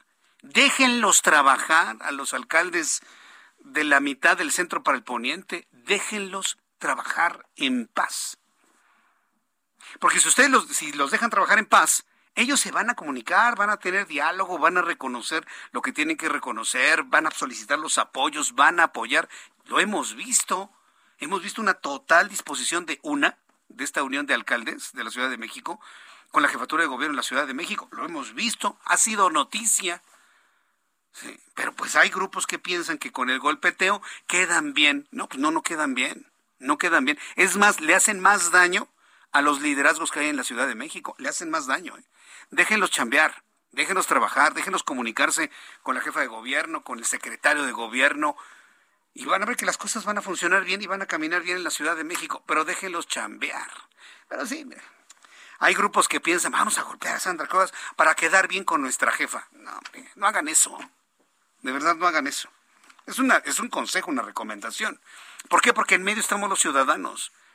Y los ciudadanos lo que queremos es vivir tranquilos, vivir en paz, con mayor mantenimiento en las calles, con seguridad, con agua, con drenaje limpio, con poda, con seguridad, con más seguridad, por supuesto, con oportunidades de trabajo, una ciudad bonita, bien iluminada. Eso es lo que queremos. ¿Sí? A veces como que se les olvida a todos los partidos lo que queremos los ciudadanos, vivir tranquilos y en una buena ciudad. Nada más ni nada menos. No pedimos más, ¿eh? De verdad se los digo, no pedimos más. Lo digo como ciudadano que soy también y habitante de esta capital. Bueno, son las 7 con 16 las 7 con 16, hora del centro de la República Mexicana. Si usted me quiere dar algún comentario sobre este tema, pues yo le invito a que me escriba a través de mi cuenta de Twitter, arroba Jesús Martín MX, y eh, a través de YouTube en el canal Jesús Martín MX. Y ya le hablaba de la seguridad, se lo mencioné como tres veces. ¿Qué queremos los habitantes de la Ciudad de México? Vivir seguros, poder salir a la tienda. Ya olvídese de irnos caminando 20 kilómetros por la ciudad. No, no, no. Ir, aunque sea en la noche, ir a la tienda y regresar con bien ¿sí? Que no se nos acerque un tipo, que saque una pistola, a ver, cáete con lo que tienes. No. Bien iluminado, bien podado todo. ¿Qué se ha avanzado en el tema de la seguridad en la Ciudad de México? Vámoslo revisando, ¿no? Carlos Navarro nos tiene más información. Adelante, Carlos. Buenas noches, Jesús Martín. Te saludo con gusto a ti, al auditorio, y te comento que en la Ciudad de México la estrategia en materia de seguridad fue fortalecida a través de una serie de acciones. Hoy, la jefa de gobierno, Claudia Sheinbaum, señaló que se tomó esta decisión de manera coordinada con el Gabinete de Seguridad y Justicia. Escuchemos. Se tomó la decisión de fortalecer esta estrategia de presencia y de eh, órdenes de, de ejecutar estas órdenes de aprehensión que ya tiene la Fiscalía General de Justicia hacia generadores de violencia. Un operativo y no hay presencia, continúa la presencia, pero fue muy importante este proceso que se realizó en la alcaldía de Iztapalapa y se van a seguir desarrollando.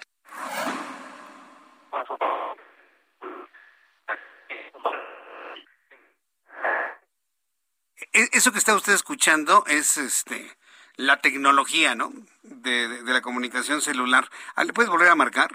Bueno, pues ahí está nuestro compañero Carlos Navarro con todos los detalles de lo que se dio a conocer en materia en cuanto a seguridad en la Ciudad de México. ¿Sabe a mí qué es lo que me sigue preocupando? Esta vecindad con el Estado de México, en donde siguen asaltando en las combis, donde siguen asaltando en el transporte público, le siguen poniendo la pistola a la gente en la, en la cabeza en mayor o menor medida, no lo sé, pero lo sigue sucediendo. Fíjese, el otro día, en lo que tengo comunicación con Carlos Navarro, le presentaba una historia de estas en el Estado de México, fíjese, de transporte que venía hacia la ciudad, de cómo a un hombre, fíjese lo que le voy a platicar, se está la cámara de seguridad, ¿no? De, la combi. Ah, porque ya ni, ni, les importa, ¿eh? Si los graban en la cámara de seguridad. Se suben estos tipos, ya saben, los empiezan a basculear, la pistola y demás. Un hombre, fíjese la, la imagen, ¿no? Veía nada más a su agresor así con los ojos de abajo hacia arriba y sus brazos se aferraban a una pequeña mochila. Y, y, él hombre, dame, dame la mochila, dame. Y el otro, no, es mi herramienta de trabajo. Es mi herramienta de trabajo, por favor no te la lleves. Dámela, que me la des. O ya sabes cómo te va a ir. Y le arrancan la bolsa. Y el hombre, es mi mochila de trabajo, es mi mochila de trabajo. Y entre la imagen y el video, su voz iba apagando, por supuesto, porque estaba envuelto en llanto. Le quitaron su herramienta. ¿Qué era? No lo sé, a lo mejor era un, un esmeril para cortar piso, un martillo, un cincel, tal vez era un taladro para ir a hacer una, una reparación a una casa. Le quitaron su herramienta. Quitarle su herramienta no nada más es robarle en ese momento, le roban el ingreso, no de un día, de varios días. Y eso es robarle el dinero y quitarle el pan de la boca a sus hijos. Eso a mí no sabe cómo me dolió, por eso lo estoy platicando. Porque sí, suena esto muy bien y qué bueno que estén abatiendo el crimen organizado en la Ciudad de México. Pero se necesitan acciones más concretas, por ejemplo, en el transporte público. Ahí es donde se necesita. Esa historia del hombre al que le robaron su herramienta de trabajo, a mí, a mí, a mí, me partió el corazón. Porque todos los que somos trabajadores sabemos la importancia de nuestra herramienta. A veces algunos tienen un martillo, algunos tienen un desarmador, algunos tienen lo que sea, otros tenemos nuestra cabeza y nuestra voz pero algunas personas pues sin esa herramienta no pueden hacer absolutamente nada. Hay mucha, mucha tristeza y ojalá que estas acciones que nos está comentando Carlos Navarro, que fueron informadas el día de hoy, tengan un alcance inclusive este ejemplo que le acabo de compartir. Adelante Carlos, nos quedamos a la finalización del audio que nos presentaste del secretario de Seguridad Pública de la Ciudad de México. Buenas tardes, José Martín. Te saludo de nueva cuenta. Y sí, el secretario de Seguridad Ciudadana de la Ciudad de México informó que la estrategia lleva por nombre eh, Ciudad Segura enfocada en mejorar las condiciones de paz y tranquilidad para proteger los derechos de la población. En este caso, ¿qué, es lo que van a hacer Jesús Martín? Las operaciones policiales de la estrategia en cada demarcación van a comprender cuatro días. En los primeros tres días intervienen elementos de la Subsecretaría de Inteligencia e Investigación Policial para realizar trabajo de campo y recopilación de información. En el cuarto día participan efectivos de la Subsecretaría de Operación Policial para efectuar patrullajes, recorridos y detenciones en flagrancia con base a la información de inteligencia. Recordemos que hace un par de semanas se llevaron a cabo operativos en Cuauhtémoc y Iztapalapa. en total fueron 58 y se detuvieron a 176 presuntos delincuentes por delitos como homicidio, delitos contra la salud, portación de arma de fuego sin licencia, robo a transeúnte, entre otros. Cayeron peces gordos Jesús Martín, entre ellos Giovanni N., alias el Chicharo, considerado jefe de una célula de la Unión de Tepito, y también la aprehensión de Ángel N., el bala o el sapo, identificado como uno de los principales operadores de un grupo delictivo que opera en el sur de la Ciudad de México. Así es que fortalecen esta estrategia de seguridad Jesús Martín a través de una serie de acciones que ya las comentábamos. Jesús Martín, la información que te tengo. Gracias, Carlos Navarro. Hasta luego, buenas noches. Hasta luego, muy buenas noches. Amigos que nos escuchan en micros, en el transporte público en la Ciudad de México, de la CDMX al Edomex, del Edomex a la CDMX, que se están transportando en este momento y nos están escuchando. ¿Usted qué opina? Yo le invito para que me escriba a través de su de mi cuenta de Twitter, arroba Jesús Martín MX, a través de ¿qué fue eso, eh? El silbidito. Ah, ah, fue un número telefónico que sonó, sí, sin duda alguna. Escríbame, arroba Jesús Martín MX y a través de mi cuenta de YouTube, en el canal Jesús Martín MX, también envíeme un comentario. Usted que nos está escuchando en el transporte público, ¿cómo le ha ido en materia de seguridad? Deme un comentario, compártame alguna historia. Se lo voy a agradecer mucho, mucho a esta hora de la noche aquí en el Heraldo Radio. Bien, en otras noticias, ya le había dado a conocer los casos de COVID-19 que se han eh, eh, informado por parte de la Secretaría de Salud. Hoy anote por favor en su lista 13.115 para el día de hoy, 382 fallecidos, 5.521.744 contagiados, 318.531 fallecidos, 5.76% el índice de letalidad. Por cierto, fíjese que ya llegó un nuevo cargamento, ha llegado un nuevo cargamento de vacunas de AstraZeneca. No tiene ni una semana, ni media semana que le informé que ya se había acabado la vacuna de AstraZeneca, que solamente se iba a aplicar la de Sputnik. Hoy la Secretaría de Relaciones Exteriores y el Gobierno Federal anunciaron la llegada de un lote de 14 millones de vacunas de AstraZeneca. Llegaron hoy a nuestro país. Que por cierto, hoy se informó que México podría sumarse a los países que debido al alcance de la vacunación retiren las restricciones establecidas para contener los contagios de COVID-19. Esta mañana el subsecretario de Salud, Hugo López Gatel, fíjese, todavía es Hugo López Gatel, aseguró que la cuarta ola de COVID-19 en México va francamente de salida debido a la disminución de casos activos así como de defunciones. A ver, vamos normando criterio. ¿eh? Si hay alguien en este país que no puede hablar de flexibilizar restricciones contra COVID-19 es este hombre, ¿eh? es Hugo López Gatel. Él no puede hablar de eso, porque él jamás se ha puesto un cubrebocas frente a la prensa y frente a la gente. Sí lo hace con extranjeros, sí lo hace en otros países, pero ante su propia gente no lo hace. Entonces él no puede hablar de flexibilizar nada. Además de que México no ha sido un país restrictivo como lo ha sido un Estados Unidos, un Canadá, que tienen cerrados sus, eh, sus aeropuertos a quien no tenga su cuadro de vacunación. Aquí en México llega la gente y ni gel le dan al bajar del avión. Eso nos lo han informado nuestros compañeros reporteros. Después de los anuncios, te voy a presentar el audio de Hugo López Gatel para que usted escuche cómo visualiza este señor la disminución del contagio de COVID-19 por la versión de, de Omicron y qué es lo que se visualiza en el corto plazo. Regreso con esta información después de los mensajes. Escuchas a Jesús Martín Mendoza con las noticias de la tarde por Heraldo Radio, una estación de Heraldo Media Group. Heraldo Radio.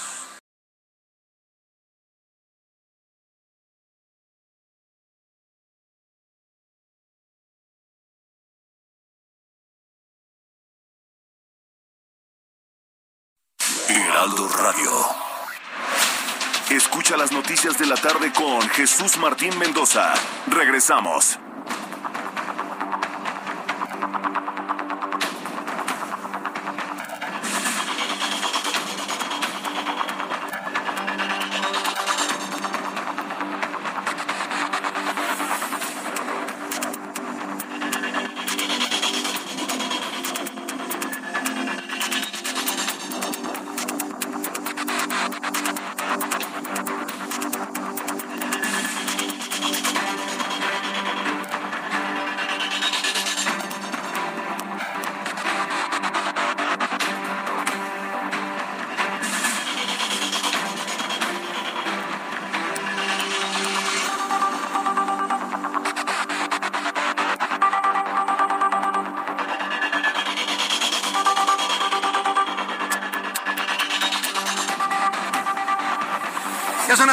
Las 7.31, las 7.31 hora del centro de la República Mexicana. Vamos a continuar con la información aquí en el Heraldo Radio. Ah, estaba platicándole precisamente a nuestros amigos que me ven a través de YouTube. Eh, ah, es que me preguntan, ¿y tú cuándo te vas a vacunar, Jesús Martín? Pues mire, estoy precisamente ah, evaluando la situación y platicaba mi experiencia con la vacuna de la fiebre amarilla hace nueve años. ¿sí? Y, y nada más para redondearle, después de la la fiebre amarilla, que me sentí mal, mal, mal, y luego caí muy enfermo en un viaje a Chicago, en ese mismo periodo de meses, y me resultó, a mí en lo particular, en una enfermedad tremenda que derivó en neumonía. A mí me dio neumonía en el año 2013, y seguramente alguien lo ha de recordar. Yo empecé el 1 de enero de 2014 internado en el hospital, y me aventé 15 días ahí gravísimo. Y no había COVID, ¿eh? No había COVID ni nada absolutamente. por una enfermedad que yo, bueno, pues, si hay médicos que me dicen, pues pudo haber sido la vacunación de la fiebre amarilla. La verdad es que no lo sé, pero si a eso le sumamos las vacunaciones con, contra influenza, estoy hablando de mi caso particular, ¿eh? eso no digo que le suceda a todas las personas. No, pues también me puse muy malo con la vacunación de la, de la influenza hace varios años. Entonces yo conocí en ese entonces un doctor, ¿sí? que trabajaba ya en la otra estación donde yo trabajaba, que me veía el iris, ¿no? Y me decía, y me tomó, me hizo una serie de pruebas y me dice, no, pues usted, Jesús Martín, no debería vacunarse. Evítelo lo más posible porque la vacuna no le sirve a usted. Un médico me dijo eso. El hombre ya murió, ¿eh? el doctor ya murió. No me acuerdo de su nombre, fíjese. Qué, qué mal que no me acuerde de su nombre, porque fue un médico que consulté en varias ocasiones allá en la otra estación. Y desde entonces, ¿no? Yo he evitado y he estado bien, he estado bastante, bastante, bastante bien. Luego fui a la cirugía de las amígdalas, ¿se acuerda, no? Que estuve prácticamente fuera durante varios meses, precisamente para poder de alguna manera recuperarme. Y bueno, pues M aquí, M aquí con esa historia. Bueno, ya luego les seguiré platicando algunas historias en lo personal. Porque me preguntan, ¿eres una antivacuna? No soy antivacunas, al contrario, yo le estoy comentando a la gente que debe vacunarse. A partir de mañana empieza el programa para rezagados y es muy importante tomarlo en cuenta. Bien, ¿cuáles son las concepciones que tiene Hugo López Gatel sobre la disminución de los contagios de COVID-19 y los fallecimientos? Esto fue lo que dijo en la mañana. Estamos en una reducción muy sostenida de la, de epidemia, como comentamos. Eh, queremos llegar al punto mínimo. Llevamos estas cinco semanas, en este momento es prácticamente la intensidad epidémica mínima desde el inicio de la epidemia, pero todavía queremos observar algunas semanas más que esta reducción se mantenga y que se mantenga estable. Si fuera eh, esa la situación, podríamos empezar a recomendar ya reducir la intensidad de algunas medidas. Esto fue lo que dijo Hugo López Gatel. Y siempre que hace sus pronósticos es cuando vienen repuntes o pasa alguna cosa. Pero bueno, ¿de qué manera usted y yo podemos contribuir a que efectivamente esto sea una realidad utilizando el cubrebocas, aunque él no lo use, aunque él no lo recomiende? Usted y yo sí lo usamos y como le decimos aquí en el Heraldo, Heraldo Radio, Heraldo Televisión, Heraldo Prensa, Heraldo Web, no se confíe, seguimos en pandemia, no te confíes, seguimos en pandemia y porque sí sirve, yo me lo pongo, el cubrebocas, porque si sirve, yo me lo pongo. Rápidamente quiero informarle al público en general que la vacunación contra COVID-19 continúa mañana miércoles 2 de marzo para quienes han sido rezagados tras la aplicación de las primeras dosis de la Ciudad de México. ¿Qué es un rezagado? Alguien que no se ha vacunado, ¿eh? y que quiera recibir su primera dosis. Empieza el día de mañana, del 2 al 4 de marzo en la sala de armas ubicado en Ciudad Deportiva y en el Centro de Estudios Superiores Navales Censis Marina, ubicado en Calzada de la Virgen Colonia Coapa. En la sala de armas se aplicará el refuerzo para cualquier persona mayor de 18 años, segunda dosis para personas vacunadas con Sputnik V, así como la primera dosis para mayores de 18 años con ese mismo biológico, mientras que en Censis Marina se aplicará la primera y segunda dosis en jóvenes de 15 a 17 años, primera y segunda dosis de jóvenes de 12 a 13 años con comorbilidad, segunda dosis de Pfizer, AstraZeneca y Sinovac, así como primeras dosis para mayores de 18 años con Sputnik. Si alguien se va a vacunar por primera vez, va a recibir vacuna Sputnik, que debo decirle es una muy buena vacuna. El único problemita que tiene es que no está reconocida por la Organización Mundial de la Salud y ahora con lo que ha hecho Vladimir Putin menos, y bueno, pues con esa vacuna, si usted quiere ir a Europa, a menos de que quiten el pasaporte de vacunación, no podrá usted entrar. Igual a los Estados Unidos. Es el único problema. Pero de ahí en fuera, créame, el Sputnik es una muy buena vacuna. ¿eh? Ha reportado buenos beneficios y pocos efectos colaterales la vacuna Sputnik B. Son las 7.36, las 7.36 horas del centro de la República Mexicana. Quiero informarle que tengo en la línea telefónica Oliver Galindo, quien es experto en propiedad intelectual.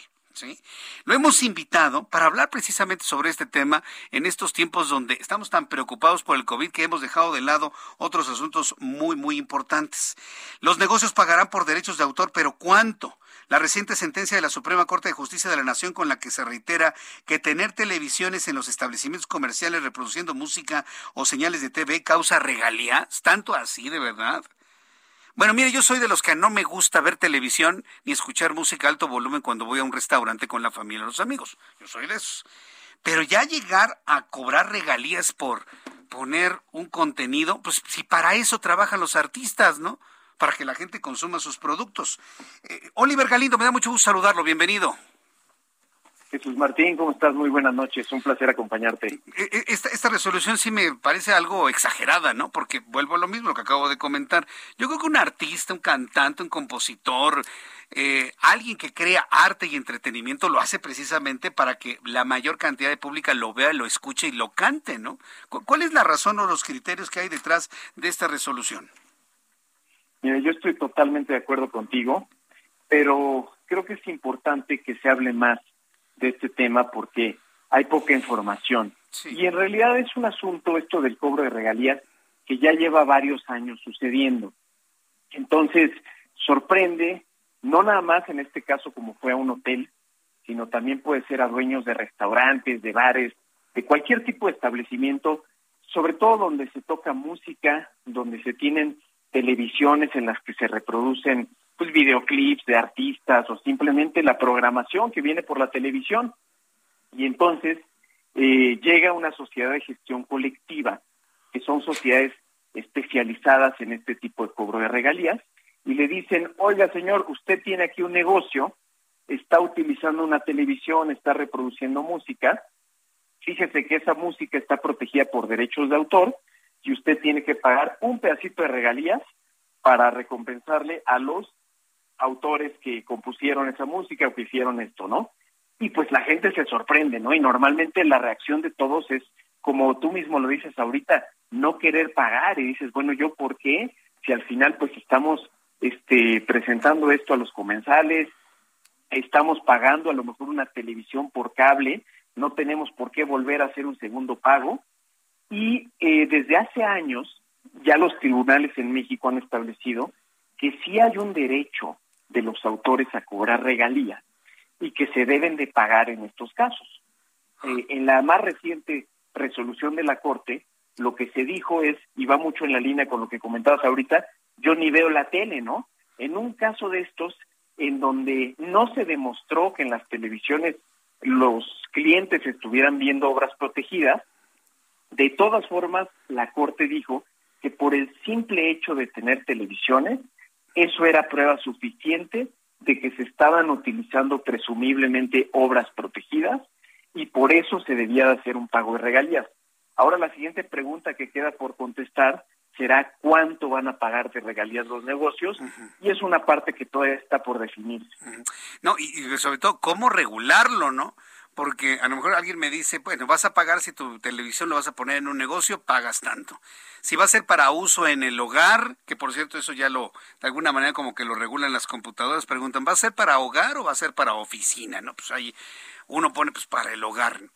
Pero ¿cómo regular algo si yo declaro que va a ser para mi uso personal en el hogar y luego se me ocurre pues sacarlo al patio y que todos mis vecinos vean la película que les quiero compartir o, o, hacer una fiesta con música que transmita algún canal de televisión o, YouTube? La verdad es que es muy difícil la regulación, prácticamente imposible. ¿Cómo ir a una regulación si es imposible saber qué uso le van a dar a un equipo una persona determinada? Completamente. No se puede saber en todos los casos, pero lo que sucede en la práctica es que llegan estas sociedades de gestión colectiva mediante un representante autorizado y llegan a los negocios que ellos ven eh, en donde están, eh, tienen televisiones, tienen aparatos, en donde están reproduciendo música. En ese momento se identifican y le solicitan al negocio que pague regalías conforme a una tarifa que ellos mismos han acordado con las cámaras de restauranteros o dependiendo de la industria que toque en ese caso. Pero en casos como este que se dio del hotel, que no quiso pagar regalías, lo que sucede es que después la sociedad presenta una demanda, en este caso una demanda por la vía civil, tal cual los llevaron a juzgados, y en esa demanda no solamente exigieron que se les pagara la tarifa de regalías que ellos tenían acordados con la Cámara de Hoteleros, sino que incluso solicitaron que se pagara el 40% de todos los ingresos del hotel, que es, es, una cantidad estratosférica, pero que está basada en un artículo de la Ley Federal del Derecho de Autor. Ese punto todavía no se aprueba, digamos, en tribunales, está por verse, pero podemos ver como un caso en donde llegaron a hacer un cobro de regalías que a lo mejor iba a ser una cantidad pequeña, se fue convirtiendo en una bola de nieve y al final puede ser un caso pues bastante catastrófico, digamos, para, para una empresa. Vaya que sí es un, un problema gigantesco esto que, que, nos está compartiendo, pero, pero vuelvo, vuelvo a lo mismo, ¿cómo, regularlo, bajo qué criterios pagarlo? Eh, varios se van a, a, amparar seguramente. Este, ¿no sería más fácil combatir la piratería? Yo pienso que se va más dinero en lo que ganan los piratas. Eh, que lo que de alguna manera de buena fe alguien puede hacer en un restaurante. Por ejemplo, yo tengo buenos amigos restauranteros, ahora que tenemos aquí Gastrolab, conozco a varios que han hecho esfuerzos enormes para acondicionar sus negocios con una pantalla de televisión. Ahí no hay una mala fe, la única fe es entretener a su a sus clientes, tenerlos a gusto, tenerlos entretenidos, pero no una mala fe de, otra naturaleza. Vuelvo a lo mismo, ¿no, ¿no sería mucho más sencillo combatir verdaderamente la piratería? Desde luego, y además yo agregaría también a tu comentario, Jesús, que es importante también que haya más transparencia y regulación para saber a dónde se va ese dinero. Porque es predecible que con esta resolución de la Corte, pues se va a incrementar esta actividad de ir cobrando regalías de negocio en negocio. Pero todo ese dinero, yo quisiera saber realmente cómo se reparte y cómo se destina para compensar a los autores esa es la finalidad supuestamente de este cobro que se está haciendo. Creo que ahí también hay un grave hueco, hay una parte que todavía tiene que aclararse, ahí le corresponde a la Secretaría de Educación Pública, al Instituto Nacional del Derecho de Autor y a nuestros legisladores en materia federal, al Congreso de la Unión, que tengan una resolución eh, más clara en la ley para efectos de que sea eh, claro para todos los artistas cómo se está repartiendo ese dinero y que también si nos escuchan autores y compositores, sepan que tienen derecho a inscribirse en estas sociedades de gestión colectiva y en teoría, Jesús Martín, recibir mensualmente o cada año un pago de regalías proporcional. Sí, sí, sí, porque si vamos a estar pagando para que el dinero se vaya a quién sabe dónde, podría decir mil cosas que se me pueden ocurrir en este momento, pero no es el caso. Si no lo reciben los autores, los compositores, bueno, entonces, ¿qué sentido tiene hacer todo esto? Eh? No le vería ningún sentido. Ese es el mayor problema, diría yo. No es un problema nada más de México. Este sistema de las sociedades de gestión colectiva que cobran regalías es un sistema que se aplica prácticamente en todo el mundo, pero en muchos casos se han dado situaciones en donde esa sociedad es dominada por un cierto grupo de personas y ese grupo de personas pues de alguna forma medio eh, reparte el dinero en una forma que no es equitativa o simplemente el dinero pues no llega a quienes tiene que llegar al final y entonces eso también está mal. Si vamos a pagar regalías, cuando menos creo que todos queremos saber que se están destinando a su verdadera finalidad. Bien, bueno, pues este, vamos a ver si esto fructifica. A lo mejor puede fructificar en un país del primer mundo en función de su orden, pero algo así en un país como el nuestro, con su forma muy peculiar de hacer las cosas, complicado sin duda alguna, pero sin duda interesante. Yo quiero agradecer mucho estos minutos de comunicación con el auditorio del Heraldo, Oliver Galindo, y estaremos en comunicación conforme vaya avanzando esta idea. Muchas gracias, Oliver. Gracias a ti, Jesús, un placer. Gracias, hasta pronto, que te vaya muy bien. Oliver Galindo, con esta, con esta sentencia de la Suprema Corte de Justicia de la Nación en la que se reitera que tener un televisor en un establecimiento comercial violenta el derecho de autor, ¿cómo la ve? Yo no sé, yo, yo estoy seguro que hay artistas, cantautores, músicos que estarían más satisfechos de que la gente los viera y disfrutara su obra, más que estar ganando dinero. Y yo creo que sería la mayoría. Sí, porque con el éxito, pues el dinero viene en consecuencia. Pues estoy seguro que hay gente que no está pensando en, págame si ves mi obra en el restaurante, no. Que me vea la gente, que vea la música que hago, cómo canto, me vale gorro. Le puedo asegurar, pero pues todo pasa por el... ¿Cómo, cómo dice López Obrador? Que dice que el dinero es... ¿Que el diablo? bueno, son las siete con 46, las siete con 46 horas del centro de la República Mexicana. Vámonos directamente hasta Rumania. Allá se encuentra nuestro compañero, amigo, colaborador, eh, eh, subdirector editorial del Heraldo de México, Raimundo Sánchez Patlán, quien está muy pendiente del arribo de mexicanos para ser pues desalojados de esa zona del mundo. Estimado Raimundo, ¿cómo estás? Bienvenido. Muy buenas madrugadas allá en Rumania. ¿Qué tal amigos de Heraldo Radio? Pues ya se corrió la voz esta noticia de que el gobierno de nuestro país está evacuando a sus connacionales de Ucrania y de que en el aeropuerto de Bucarest, ciudad en la que nos encontramos, hay una aeronave de la Fuerza Aérea lista para trasladarlos de vuelta a nuestra patria, pues llegó a oídos de extranjeros que no están dudando en solicitar ayuda, aunque sea solo para salir de la zona de conflicto, donde este martes, por cierto, se recrudecieron los ataques por parte del ejército ruso. Vaya, hasta un perro French se ha convertido en la primera mascota de una familia mexicana en ser salvada por esta llamada Operación Rescate. Esta misión, ejecutada por el canciller Marcelo Ebrard y su cuerpo diplomático en la región, ya logró duplicar en solo 24 horas el número de paisanos trasladados a Rumania. Apenas el lunes, este número se mantenía en 20, pero hoy aumentó a 47. Esto debido a que seis más lograron por su cuenta cruzar la frontera rumana y la embajadora Olga García Guillén subió a 21 más en un camión, entre ellos dos bebés, tres funcionarios de la embajada, un familiar de uno de ellos y, por supuesto, el perro. El vehículo rentado días antes arrancó a las 9.40 horas, estamos hablando de la 1.40 horas de México.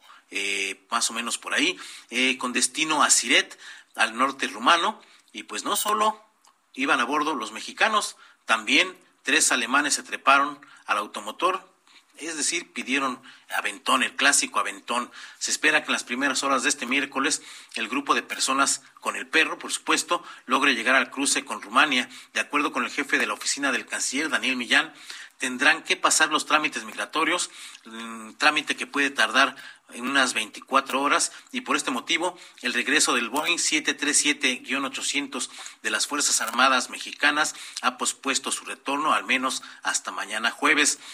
Eh, además, hay que mencionar que pues esto de pedir aventones como que es un asunto muy latinoamericano. Y pues resulta que también un grupo de latinoamericanos solicitó a las autoridades de México poder volar en este artefacto para al menos acercarse a sus respectivos países eh, nuestro continente.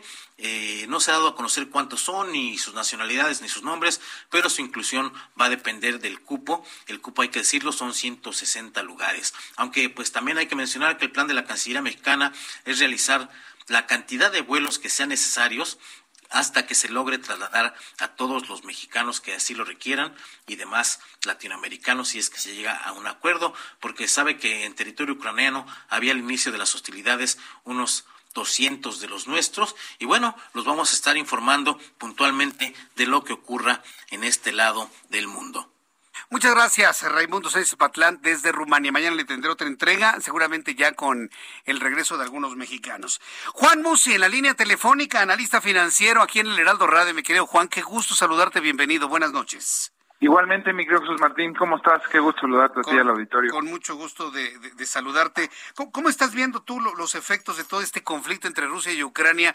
¿Ya, ya se pueden ver más palpables en, la economía y finanzas mundiales, Juan? Sí, mira, la verdad es que al final de cuentas el, tema de las guerras siempre, eh, pues es más un tema eh, te diría yo de bola de cristal que lo que podamos ver nosotros como, como financieros. Pues digo, este problema si sigue escalando, si se sigue complicando, pues evidentemente eh, las cosas todavía pueden empeorar en materia de mercados financieros.